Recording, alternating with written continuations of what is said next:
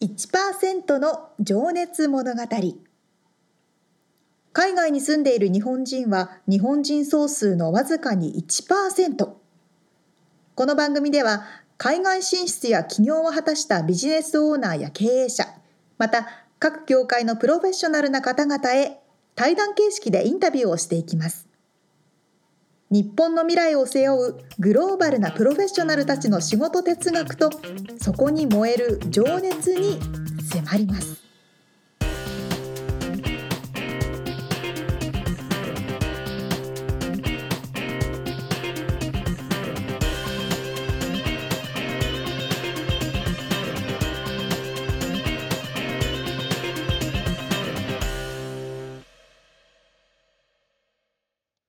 ちは。こんにちは。1%の情熱物語142回目を迎えております。皆さんお元気ですか？お元気でしょうか？えー、2021年も始まりまして、これがね配信される頃には、まあ1月のもう2週目で学校や会社もね、始まってると思うんですけど、え、日本がね。そう、よくある話は、まあ今年の抱負っちゅうやつなんですけど、その話はやめて、はいはお、やめよなんかね、あのー この間僕ね、コラムを書いたんですけど、豊かさの再定義っていうタイトルで書いて。まあそこの内容はね、あの豊かさが変わってくるよねみたいなその今までは高級車に乗ってラグジュアリーなこうなんだろう、まあ、高級な服を着てバッグを持ってジュエリーをつけて、うん。ね、ラグジュアリーな場所に行ってみたいなのがこう贅沢とか豊かさみたいな代名詞的なものだったんだけど、まあ、そういうのが全然できなくなったじゃない？2020年。うん。ね、あのでそういうことじゃなくて、えーもうちょっとな心の豊かさとかそのなんていうのかな。何にもこう束縛されないとか自由であるとかそういうようなうん。豊かさの、まあちょっと定義が変わってくるよねみたいな話だったんですけど。でそれをね、あの書いてる時にあの他の方の記事も読んでいて、ほうほその人が言うにはですね6個の指標があると。えー、6個言いますね。う。うん。まあ、その前に何があると思います ?6 個の、あ、えっと、うん。はい。はい。沙織、吉田。食の満たされる。食、食、ああ、ああ、はいはい。食で満たされること。はい。睡眠で満たされること。は住居で満たされること。い。はい。家族で満たされること。あ友達で満たされること。あ、あ最後に夢とか持っちゃうこと？あ。顔が面白かったね。ちょっと決めてみた。えっと、いや、当たりてるんだと思うんだけどね。まあ、あの正解とか不正解じゃないんだけど、その人が言ってたのは、すごいね、でも、沙織ちゃん。あの、健康ですね、まず。健康？で、うん、ひと一つ目は健康を、で、二つ目が承認、なるほど。三つ目が自由。まあ、これは経済的自由と時間的自由。うん。で、四つ目が心の安定。うん。で、五つ目が趣味。おう。で、えー最後が人間関係。うん。なんで、沙織ちゃんが言ってたのもそこに全て含まれてる今日とは思うんでも全然違くないですか？最後の夢はなかったけど。全然違う。なんかミツさん褒めてくれたからだいぶ合ってんのかと思ったら全然違う。とりあえず、とりあえず褒めるっていうね。そういうこと承認されたよかった。今満たされました。うんいや、だからまあ、別にね、それが全て正解でないとは思うけど、うん、確かになぁとも思うよね。その通りその通り。こうじお金もじ時間もあるけど趣味がなくてとか辛いなんかね毎日つまんないとかっていう人とかもいたりね、うんうんそうね。うん、健康承認自由心の安定趣味人間関係どうですか沙織ちゃん満たされてます？豊か豊かさ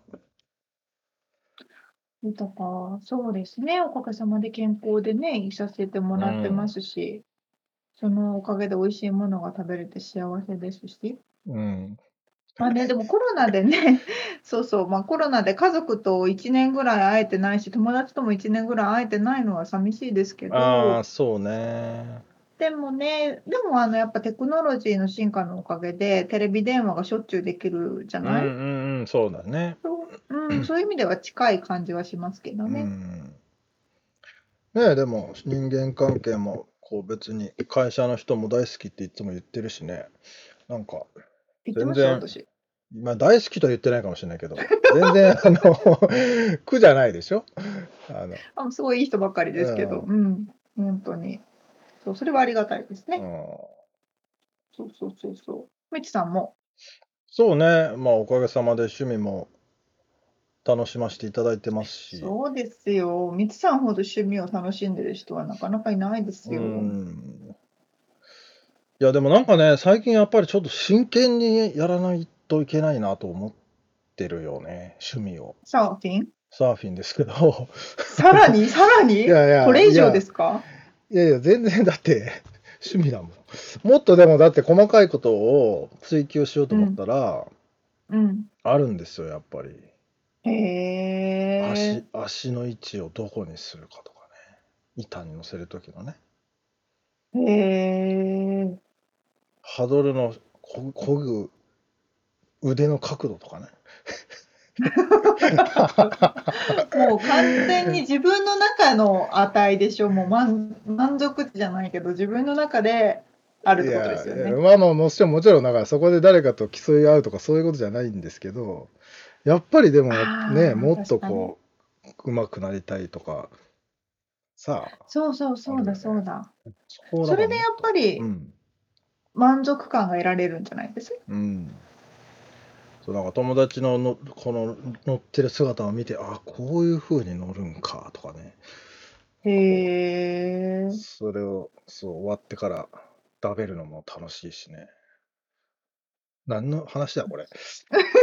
確かにこ話んなになっちゃうダラダラ喋ってていいのか、そうね。これ。うん、じゃあちょっとちょっと本編に行きましょう。でも皆さん、そうね、まあ2021年ね、年の初めだからいろんな抱負もはいあったりすると思いますけど。そうねでも豊かな生活を送りましょうというそういうまとめでね。どそういうまとめで、そういうまとめで、えー、うまいこと本編に入っていきましょうかね。ま あうまいこと入っていけるんです全然ないけど。さあさあさあさあ。えっと、はいこのリアルアメリカ情報じゃないです。この1%情熱物語は、一人の方のインタビューを4回にわたってお届けしております。はい 今回はですね、スリーメーターをされていらっしゃるみゆき・リチャードソンさんの第2回目。はい、えー、まるちゃんことみゆきさんのインタビュー2回目ですね、えー前回は、まあ、3D アニメーターとはというお話とかねしてたんですけど、えーそんなみゆきさんが、えーなんでアメリカに来て、えーどんな出会いがあったのか、うん。今のね旦那さんとのね出会いなんかもねえー、出てきたりします。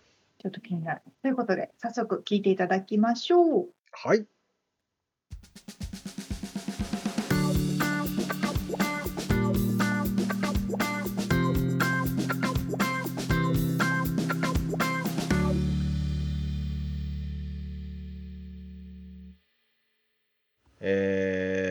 さんのお生まれが、まあ、東京ジャパンという。そうですね。東京の大田区出身でございます。大田区っていうと。わからないかもしれないですけど。僕ねごめんなさいね。どこり。どこ出身ですかちなみに？僕愛愛知県豊田市なんですけど。私はあの大田区っていうとなんでしょうね。うん。東京にいたことはありますか？その。えっといやあのいたこ住んだことはないです。何回か訪れたことはありますがなんか渋谷まで30分ぐらいのところですかね。ああじゃあ結構わちゃわちゃしてるというか。ちょっと下町的な雰囲気のある場所です、ね。はいはいはいは場所的には。いなるほどなるほど。神奈川に近いんですよ。うーん。うんうんうん。まあでも都会ですよね。どんな幼少期を過ごされてたんですか？そうですね。こう、まあ、幼少期まあなんかそんなにいろいろとなんかあるわけでもないんですけどなんか結構まあ、今も多趣味なんですけど、うん。そんな感じでちょっと興味が ポンポンポンポン 変わるというかうん。なんすごいいろんなものになりたかったんですよね。なんか昔 将来の夢がすごいあって。いっぱいあったんそのなんかもう本当になんか子供らしい花屋さんみたいなのとか、はいはいはい。動物園の飼育係だとか漫画の編集だとか声優俳優あとアシカショーのなんかショーやる人だとかなんかもう あげればキリがない。なんかパティシエだのなんだのなんかもう。あな数ヶ月月ごとになりたいものが変わってたのみたいなぐらいいろいろとあって。うん。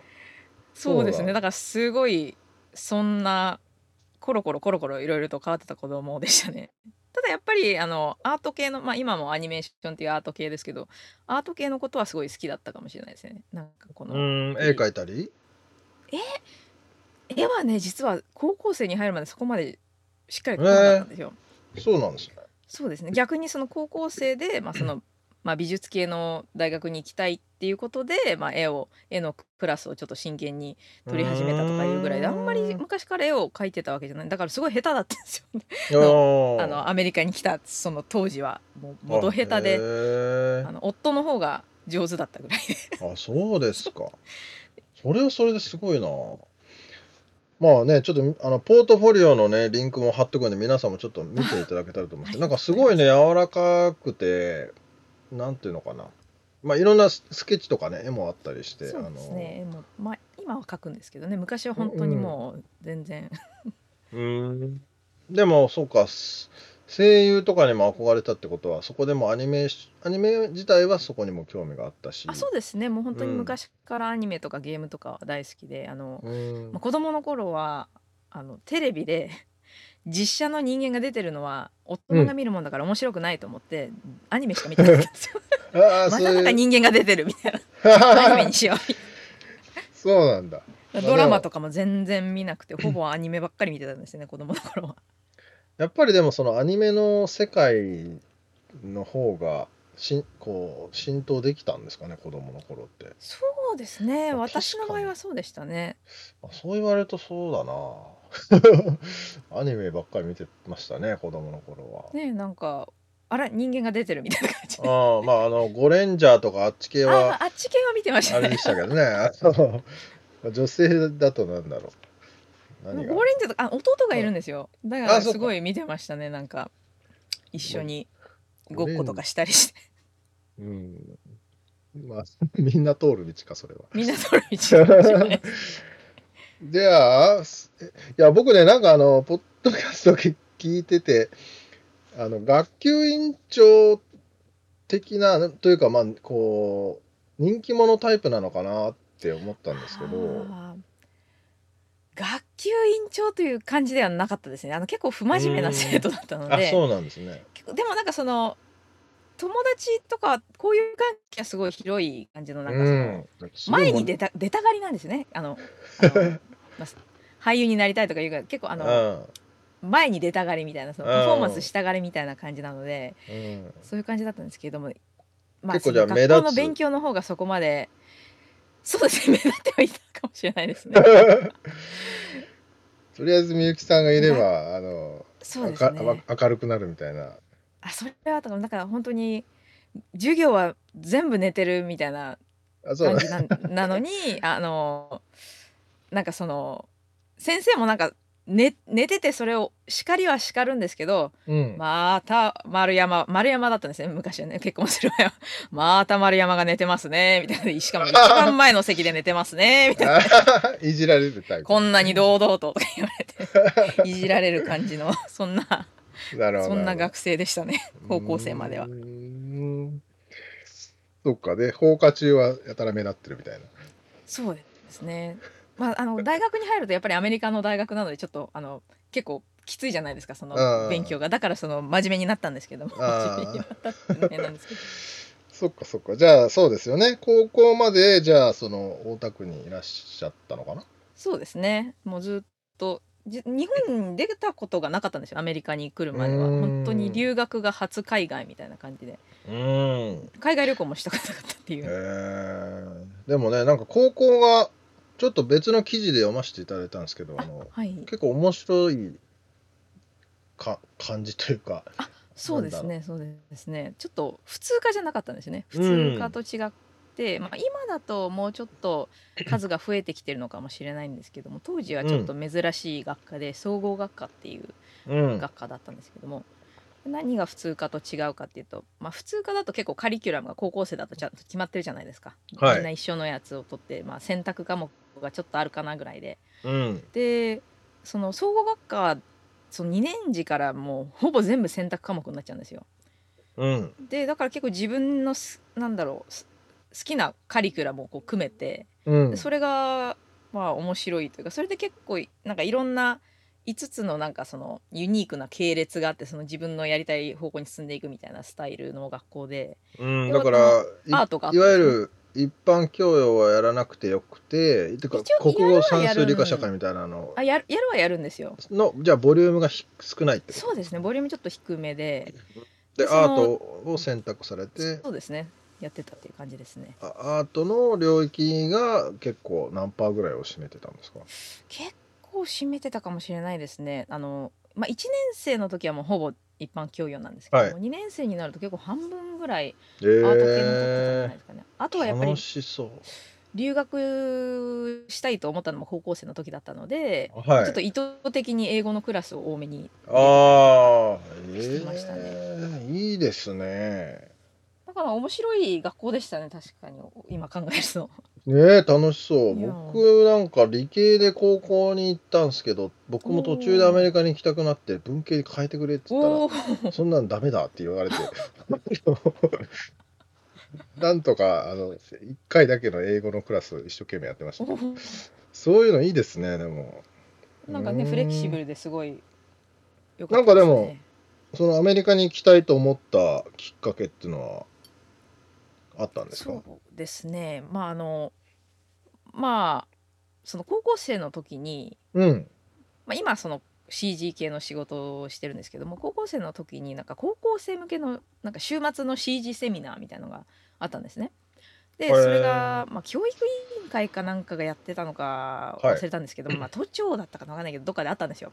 うん。でそれでまあそのセミナーをちょっと面白そうと思って、まあ、参加してみてそしたらその先生そのセミナーを教えていた先生が、うん別にその学校の先生じゃなかったんですけどはいその後自分の高校に赴任してきたんですよその同じ先生が。おおでその先生、まあ、CG とかすごいやる先生なのでじゃあうちの学校で CG やるぞみたいなことを言い出してでその学校の学校にその CG の本当にプロが使うようなソフトを入れたんですね。で今も使ってるソフトなんですよ。その本当にちなみに名前は？とマヤっていうんですけど聞いたことないですかね、あのオートデスクマヤっていうソフトがあってでそれを高校生ので、まあ、と今だとあるのかもしれないですけど当時だと2002年とか3年ぐららいでうん。やっぱ高校の教室に全部そのマヤが入ってるっていうのがうんすごい珍しくて。大大学みたいだな。へえ。そうですね。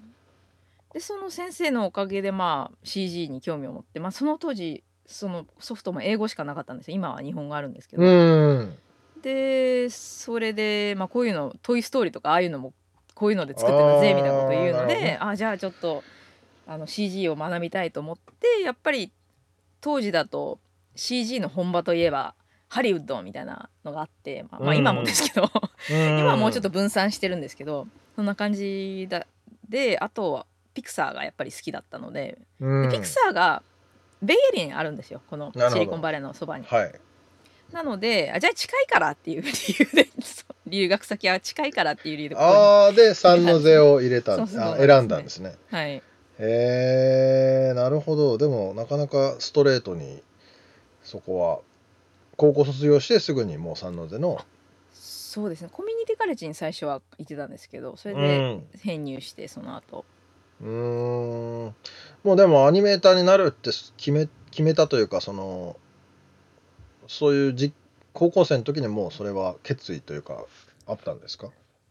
そうですね。多分高校生の時にも結構もうアニメーターになるなりたいというのは決まってた、はと思うんです。というのもあのその総合学科のその授業の一環としてなんかちょっと高校生バージョンの卒業論文的な卒業プロジェクトみたいなのをやるんですよ。本当大学論みたいですね。文ではないそう論文ではないんですけど、なんかその自分で決めたトピックについて研究してうん。発表するみたいな。まあその本当にお子ちゃまバージョンのうん。大学の卒業論文みたいなことをやるんですけども、うん。そこであの自分すごいディズニーアニメーションに興味があったので、はい。ディズニーのアニメーションについて研究したんですね。はいはいその時にまあちょうど、まあ、ディズアニメーターのバイブルって呼ばれてる本があるんですけど英語の本で、はい。それの日本語版が出たのかな？それでそれを買ってもらってまあそれを使ってそのプロジェクトをやったんですけども、はい。それでアメリカに留学したらその本があの学校の教科書だったんですよ。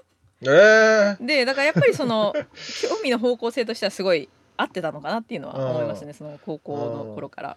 えー、そっかそっか。もうじゃあそれでプロになるっていうイメージしながらアメリカに来られて。そうですね、うん。なんかもう本当にそこだけはなんかこう決まってたみたいな感じですね。どうでしたか？アメリカの学生生活は。そうですね。まあすごい楽しかったですね。やっぱりあの、近いからという理由で選んだんですけども、うん。それが結構当たりで。当たり。というのも、あのやっぱり近いからうんはい。そこで働いてる人があのセミナーとかしに来るんですよ。仕事帰りだからその結構その本場のプロの人たちがしょっちゅう学校に来てこうセミナーとかしたりするのでやっぱそういうのがあると刺激がすごいもらえますよねあなんか。ねえでも憧れてた。ねえじゃないですか。それは嬉しいしあのそうですよね。ああやっぱり近いっていうのはすごいいいなって思いましたね。フィジカルに近いっていうのは重要だと。まあ今オンラインも発達してるのでちょっとは変わってきてるのかもしれないですけれどもやっぱり当時は全然まだオンラインとかあんまりなかった時代なので近いっていうのはうん大事でしたね。なるほどね。なんかでもあのー海外旅行も行ったことないっておっしゃってたけどなかったっておっしゃってたけど、はい、英語もそれまでにはもう結構な喋れるようにはなってたんですかね。いやーいやーどうでしょう一応 その一応その高校でまあ留学したい、まあ、コミュニティカレッジでも一応あのTOEFL の点数は必要だったんです、まあちょっと低めだけど必要で、500点ぐらいでしたっけ ?450 500点とか。な？500 550もなかった気がするそのコミュニティカレッジは、500点ぐらいでよかった気がするんですけどでもそれもほんとギリギリぐらいで。はい。で一応取れたは取れたんですけどギリギリで来たらもう本当何言ってんだかみたいな感じで。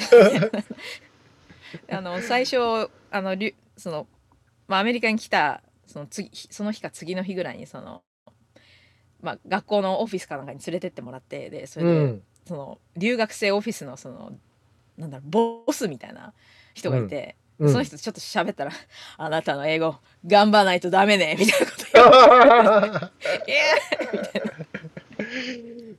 そ そんな感じだったんだね。そんな感じ英語英語で言われたんだけどね。英語で言われて あので一人なんかそのまあちょっとその手伝いをししてくれたその現地にいた留学エージェントみたいなのやってた方がいて、でその方が「うんあの頑張りましょうね」って言われてましたね。ああ、そういうことね。頑張ります。え、じゃあ ESL とかはももう行ったんですか？その、英語自体の勉強。ESL そうですねまずあの来た時やっぱりそのいきなり行くのがちょっと不安だったので1ヶ月ぐらい語学学校に通ってそね。でその後 ESL も、まあ、いくつかクラス取りましたね。大学で大学とかそのコミカレで。なんかそっか。なんかでも、ホームシックとか、なんか辛いことってありました？そうですねホームシック。ホームシックまあなんかやっぱりそこそうですね。帰りたいなんかもうもう嫌だみたいにはならなかったんですけども、うん。まあ、ちょっとなんかそのそろそろ日本に帰りたいなみたいなことを思ったことはありましたけどそこまでなんかひどくホームシックになったりはしなかったうん気がしますね。結構すぐにあの今あの夫とあ会ったんですよ出会ったので、はいあの19歳の時にから付き合っててだから。だからだいぶアメリカ来て結構すぐぐらいに出会ったのでだからあんまり寂しくなかったかもしれないです。そっかそっか。そうですねそれはなかなか楽しいでもう学生生活。長いことコミカレで出会ってもうい同じ大学に編入して それがずっとみたいな感じうで。ーん。あ、同じ大学に？へえ、そうですか。え、でも旦那さんもお同じような業界っていうか、あれなんですか？まあそうじあのもともとは同じクラスで出会ったんですよ、そのアニメーションのクラスで。うんだけどあのそれであの夫はその映画系の、まあ、専攻で卒業してて大学を。うんだけどやっぱりなんかその映画とかだとやっぱりハリウッドの方が仕事があるんですよね LA とかの方が。はいはいはでこっちはなんかやっぱり IT 系なんですよね、はいその仕事が。なので、あんまり仕事見つからなくてああとそこまでなんかちょっと合わなかったのかわからないんですけどでは今うんなんか IT の方にキャリアチェンジしてネットワークエンジニアとかやってるんですよい。ね。へえそうなんだそう。そうそうそれはそれで、うん。ね、シリコンバレーだし。そうですねだからもう本当仕事はある感じですねこの辺にいれば。ええそっか、なんかすげえな。憧れのままそのまま行っちゃってるな んかもう若いからできたみたいな。な。でもそ後先考えないから。が大学卒業してす結構すんなり仕事つけたんですか？いやそれがそそうでもなかったですね結構うん。まずあの大学卒業するまでに7年もかかっちゃって。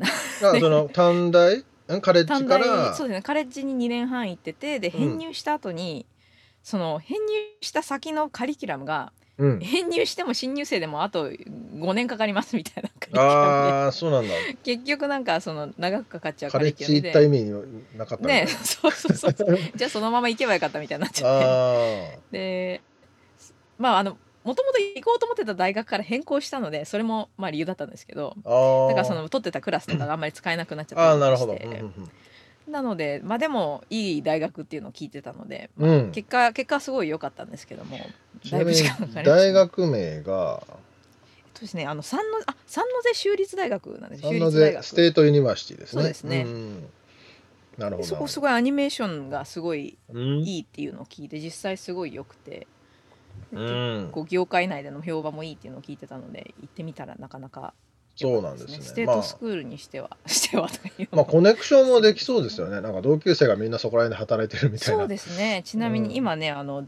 同級生同級生が2人と同じ大学の人が全部で8人今会社にいるんですよ。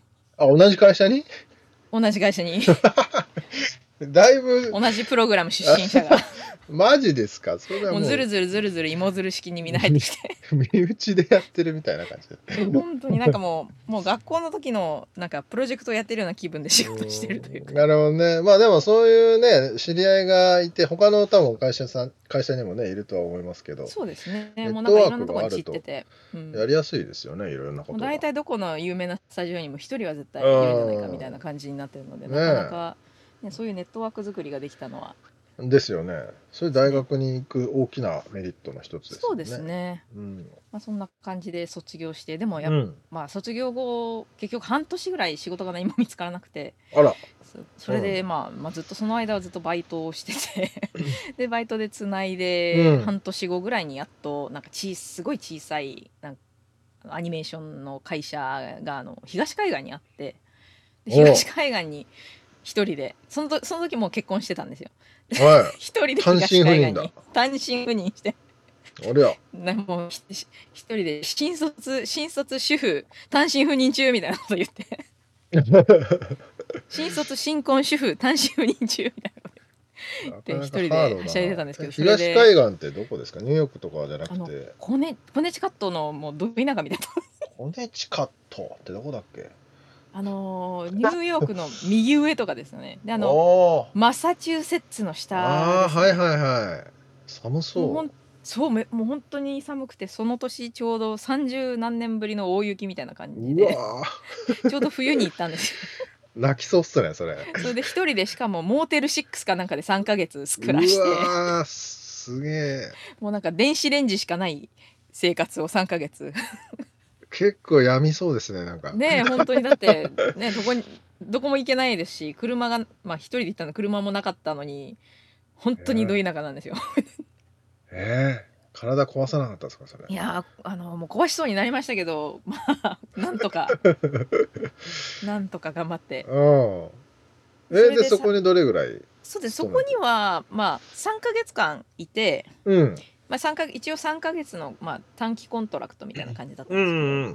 でその後、まあ3ヶ月終わった後にあじゃああのカリフォルニアに帰ってリモートで仕事をするか、うんフルタイムでうちに来るかどっちがいいみたいなこと、まあ、オプションをくれてはいはであの、まあ、やっぱり単身赴任だったのでい。うん。残してきたので夫を、うん、じゃあじゃあカリフォルニアにそれは戻りたい帰りますっすよねって言ってカリフォルニアにすっ飛んで帰ってそんなオプションくれるのもいいっすね、でも。ですごいラッキーだったんですよねだからその後はまあフルタイムじゃないけどそのまあフリーランスみたいな形でその会社と1年ちょっとぐらいですかね。イン1ディペンデントコントラクター。そうですね。ね。形で仕事をしてでその後今の会社にっていう感じですね。あ、まあ、転職をされたんですそうですね。転職という感じで。で、7年、今そうで勤めてらっしゃる。すね。もうなんかあっという間に。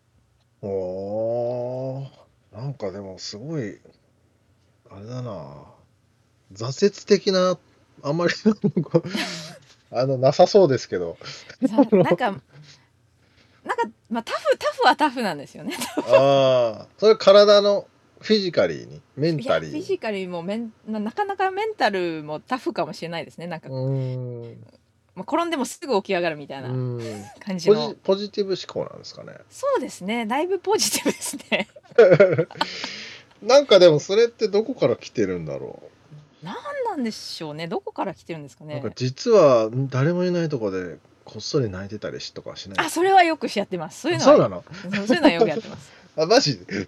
よく泣くんですよちなみに。よ あく泣くどういう時にですか？えー、でもなんかやっぱもうことあること結構あのあの何ですか？感受性が強いというかもう映画とか見てもすぐ泣いちゃうんですよ。ああ、そう、感動してね。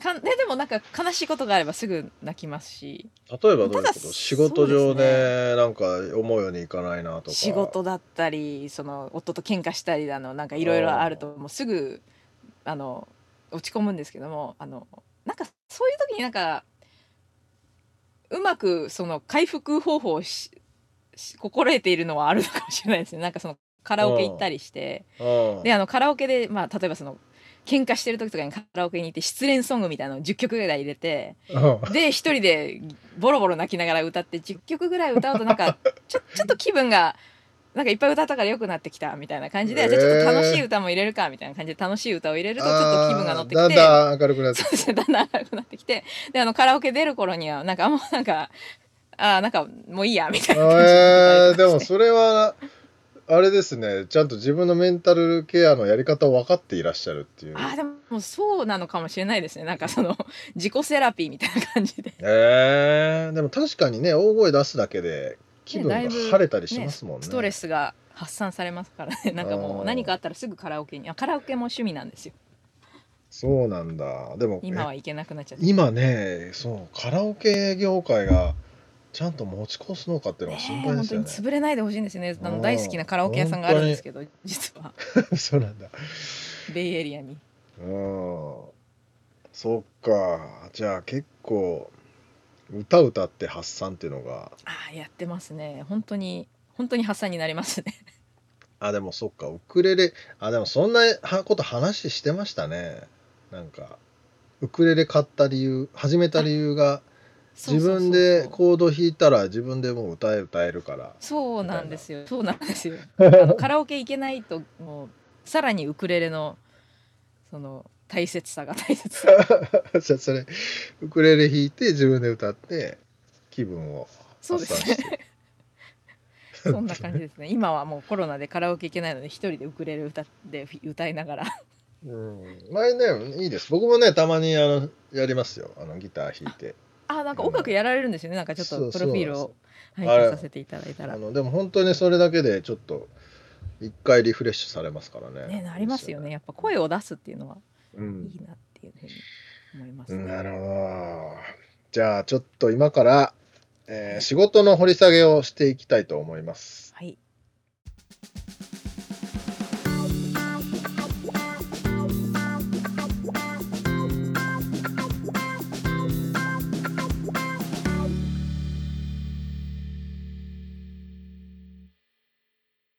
19歳からお付き合いした旦那様とうん。素敵、ね。ね。ずーっと一緒。ってね。えね。いいですよね。えなんかもう高校の時からねえ、うん。あの今本当に今のお仕事につながるようなことをずっとされていらっしゃるんですね。ねえ、本当だからまっすぐ一直線だよね、ずっと。うん。本当に本当まあ、に。ただ、多趣味ということで。ね。うんしかしね、あの、新婚新卒単身赴任っていうのがなんか、それすごくないですか？早口言葉みたいで面白かった。しかも、モーテル6で3ヶ月って相当勇気いりますよ。まあ、あの、モーテル6ってちなみに日本の人がわかるかな。まあ、まあ、安いホテルなんですけどね。簡易ホテルみたいな感じの、まあ、うんモーテルカプセルホテルじゃないけど、うん。そうそうそう。結構、なんだろう、ちょっと治安の悪いところにあったりとかして、そあのまあ綺麗なところも多いけど、う。うん。女性一人で泊まるのにちょっと勇気がいる感じですけどね。う。ね。いやー、なんか本当タフだなって感じするけど、実はこっそり泣いてたりもするっていうのも面白かったけどね。可愛らしい感じ。沙織ちゃんはちなみにそういうことあるんですか？こう。私もね、みゆきさんの話を聞いてて、すごく似てるなと思ったんですよ。あ、そうなんだ。私もめちゃくちゃ泣くの。一人でこっそり？あ、一人でこっそりも泣くし、人前でも泣くし、あの、30秒とかあの CM とかでも号泣することが多いんですよ。あ、まあそれは、だからそれはでもあれでしょ悔しくてとかじゃなくて感動してってことだよね。あ、そう、感動してが多いですけど、悲しくてとか。でも多分やっぱ泣いて発散するっていうのは、うん。メンタル的にもフィジカル的にもあるんじゃないですか？それはでもあ自分で分かってるっていうか、あの、我慢しないでもう泣いちゃえってなるってこと？うんうん、そうですうね。ーん。あの、みゆきさんも失恋の曲大量にかけて、あ、わざと泣いてすっきりするとおっしゃってたじゃないですか。うん。でも、それは、よ、いろんな時によくやります。へえなんか悲しい気分にさせて、もうとことんなんか悲劇のヒロインみたいになってってやるとなんかすごいすっきりするっていうのあるんじゃないですか。あーでも全部出しちゃうんだね、じゃあ。そうそうそう。え、みつさん泣きます？泣かないかな。じその悔しくて泣いたのは多分人生で1回とか2回とかじゃない？嘘いや、え？多分。そんな感じです？なうん？多分覚えてないだけかな。まあ、一回覚えてるのは高校の野球部で補欠になった時に泣いたけどね。一人で。相当前だし。それはマジでマジでね、もうなんか人生の終わりのようにだったからね、あの時は。まあ今は大したことないんだけこのね。えー、そうなんだ。じゃあ逆にみつさんはどうやってストレス発散というか。ど。まあやっぱでもあれだよ、それは一緒だよ。だから歌歌うと気分が晴れるから、まあギターを弾い、ギター弾くだけでもいいんだけどね。あの、そうか、そうか。発散っていうかなんかリフレッシュだよね。一回頭の中空っぽになるから、ね。うん、なんかもうすごいいろんなものが溜まって頭の中もうわちゃわちゃだわっていう時に一旦全部やめてなんかうん、歌を一曲歌って帰ってくると、うん、うん。あれ何やってたっけなってなるなってるから。へえ、っていうそうなんだ。うんね、でも人それぞれ多分それをあの自分のメンタルケアのやり方を分かっておくってそうそうそうそう。大事だよね。まあそれぞれやり方違うと思うんだけどね多分。非常に大事だと思いますね。筋トレする人とかさ走ってくるとかさうんうん。散歩にそうそうそう、行くとかね。いるいる。うん。うん。そうか、うんそれを見つけるのが一番大事ですね。ね特にこのあの2020年は家の中でずっとリモートワークになった人はね、自分で自分のメンタルケアしないといけないからね。そうなの、そうなの。誰もね、まあ人と会ってすっきりするってあるけど、それができないからね。まあ逆に楽になった人もいるのかなそうなると。会社行かなくてラッキーみたいな。まあね、本当多いと思う。ま あ話がずれましたけど。さあさーあ、ということで、はい。次回はどんな話です？そうですね。えっと、まあ、本場のね、シリコンバレーで、まあ、本当にだから夢、夢叶っちゃってるっていうか、ね、なりたい憧れでそのまんま、あの、仕事に、まあ、3ヶ月うんうのモーテル6はありましたけど、あの、うん。それは置いといてずっとね、シリコンバレーにいて、えー憧れだった仕事をしていらっしゃって、まあ、あのーそれでもね、やっぱり、あの、次にから次に多分目標が出てきてて、うん、うん。あの、まあ、その仕事に対しての、えー姿勢とか、えー哲学うん。とか、えーその辺をちょっと深く掘り下げた感じのお話を伺っております。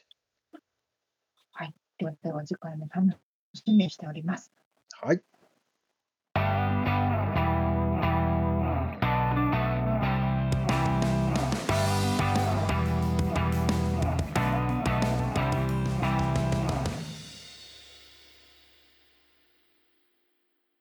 リアルアメリカ情報ヤッホー なんかちょっとこ新しい年になったのではちょっと変えてきたな。かちょっと変えてきた。はい。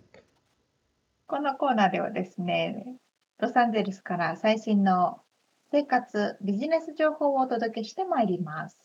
はい。今回は、いやー、私ね、もう待ってましたって感じのやつがやっと開始となりました。おうえっ、と、Apple フィットネスプラス、イエーイ。発表されてたのはね、なんか話したっけ、その話。そうそう、なんかね、9月、2020年の9月くらいに、アップルがフィットネスのオンラインの、あの、購読っていうのもサブスクリプション型で始めますよっていうのを言ったんですけど、うんうん。2020年の12月半ばかな、やっとそれが始まりまして、おうもう早速使っております。それはいわゆるだから Apple Watch と連動して、はい。まあちょっと沙織ちゃんから説明してもらった方がいいかな。そう、その通りでございます。まずあの iPhone 持ってる方、まあ、iPhone でもうん iPad でもいいんだけど、確かに他のやつでも使えるのかな？わかんない。とりあえず iPhone 持ってる方うん。は、あの、iPhone の、あのね、フィットネスっていう機能、機能というか、もともと入ってるアプリみたいなのがあるんですね。うんうん。で、そのアプリ、もともと入ってるのかな ?Apple Watch の方だけなのかな？まあ、そこに、あの、フィットネスプラスっていう新しいセクションが設けられて、うん。で、それ1ヶ月9.99ドルで申し込めるんですけど、そうす1000るとですすね。うん。まあそうですね、1000円ぐらいかな。で、そうするとですね、あの、オンライン上でいろいろなタイプのフィットネスのクラスを受けられるという。いわゆるオンラインジムみたいな形になっております。はい。それで、Apple Watch を持っている方は、Apple Watch に直接、えーまあ、連とと連動しているので、例えば、私がこのヨガのクラス取ります。ヨガ開きます。そうすると、何分間ヨガをやったかとか、何カロリー消費したかとか、今の心拍数はいくつなのかっていうのも教えてくれるんです。そのリアリアルタイムでそれをやりながら。リアルタイムで教えてくれるんです。なので、画面上に、例えば、今頑張ってます。心拍数上がってますとか、はい。カロリー燃えてますとかっていうのがリアルタイムで見れたりすると。なるほど。で、私はダンスをよくやってるんですけど、うん。うんダンスのクラスでもいろんな音楽の種類があるんですよ。ほうほ例えば最新のヒットだったりとか、え昔のヒット、例えば70年代のサタデーナイトフィーバーの曲とかそういう、そののプレイリストたやつね。うん。あ、そうそうそう、ディスコになってたりとか、あとは、例えばロックンロールとか。うん。で、私の大好きなラテン系の音楽ね、はいはい。とか。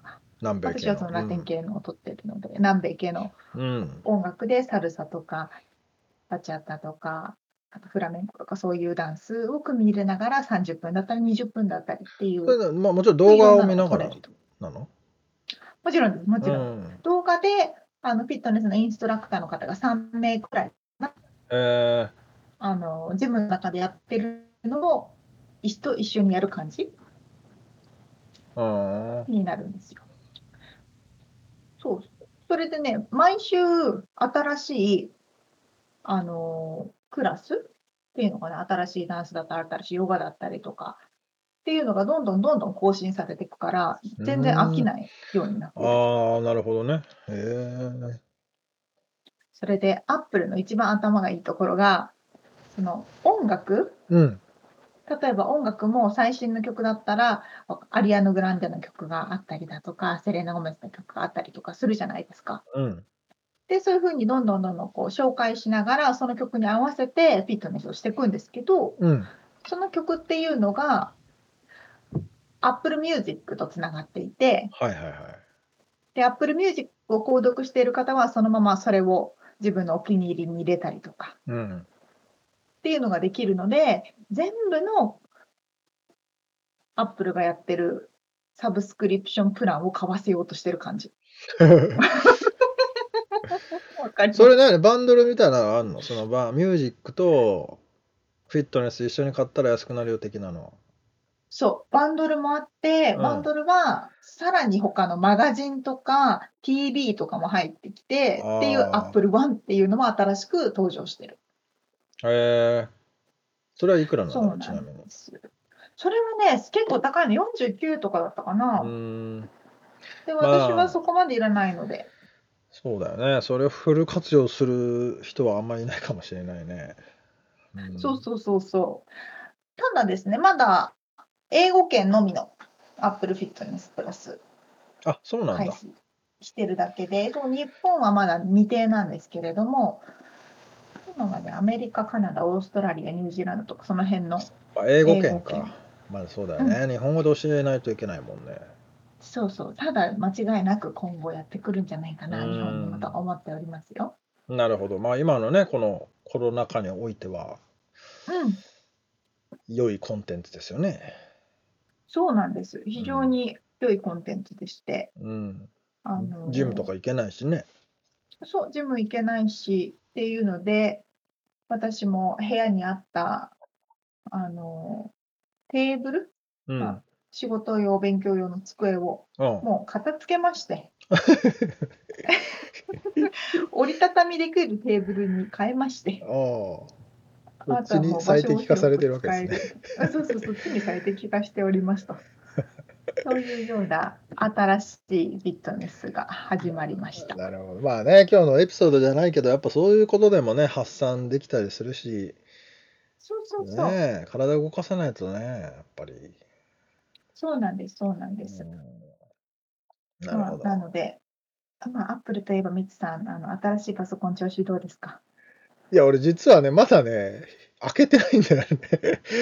ちょっと、本 いや、なんかまとまった時間ができたら開けようと思いつつも、なんか忙しくて。で、ああでも、今日のこの収録の編集かうんらうん。もうそっちに移行しようと思ってて、時間、多分どれぐらい早くなるのかみたいなのも見たいかったし。あら、まあ、そうそう、あの、アップルからね、新しい M1 アップルシリコンが搭載されたね、パソコンが発表されましたって、ミツさんが待ちに待ったと、買いました。そうそうそう使ってるんだろうなと思ったら、まさかのまだ箱の中。そう、待ちに待ったくせにね、来たら2週間ぐらい放置ですよ。信じられない。私も秒で開けますよ。いや、なんか、いや、うんなんかね、変だよね。いや、もう相当いいみたいですよ。らしいね。うん。うん。ただもうそれを聞いて、それで満足しちゃってね、なんか手に入ったらもういいみたいな。全然効率が違うから開けてください。はい、開けます。今日多分、この後開けます。今日開封していただいて。開封動画とか別に撮らないけど、一人でこっそり開けて、はい、楽しみ。楽しんでください。ということで、アップル情報をお届けいたしました。はい。アップル情報になってる。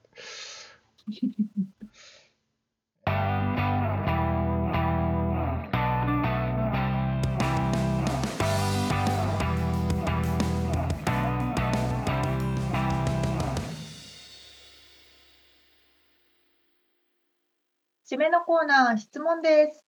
質問しょうもない質問をします。えーはい沙織ちゃんがよくスーパーで買い忘れるものは何ですか？買い忘れるものですね。逆にあれなかか。ったってやつ。逆にあの絶対買うやつとかはでもいいし。あ、最近絶対買うのね、キクラゲ。え？ー マイナーなとこ行くな。めっちゃキノコ。うまいよね。うまいんですよ。めっちゃキノコ好きで、うん。なんキノコ基本ねて、キノコだっけ？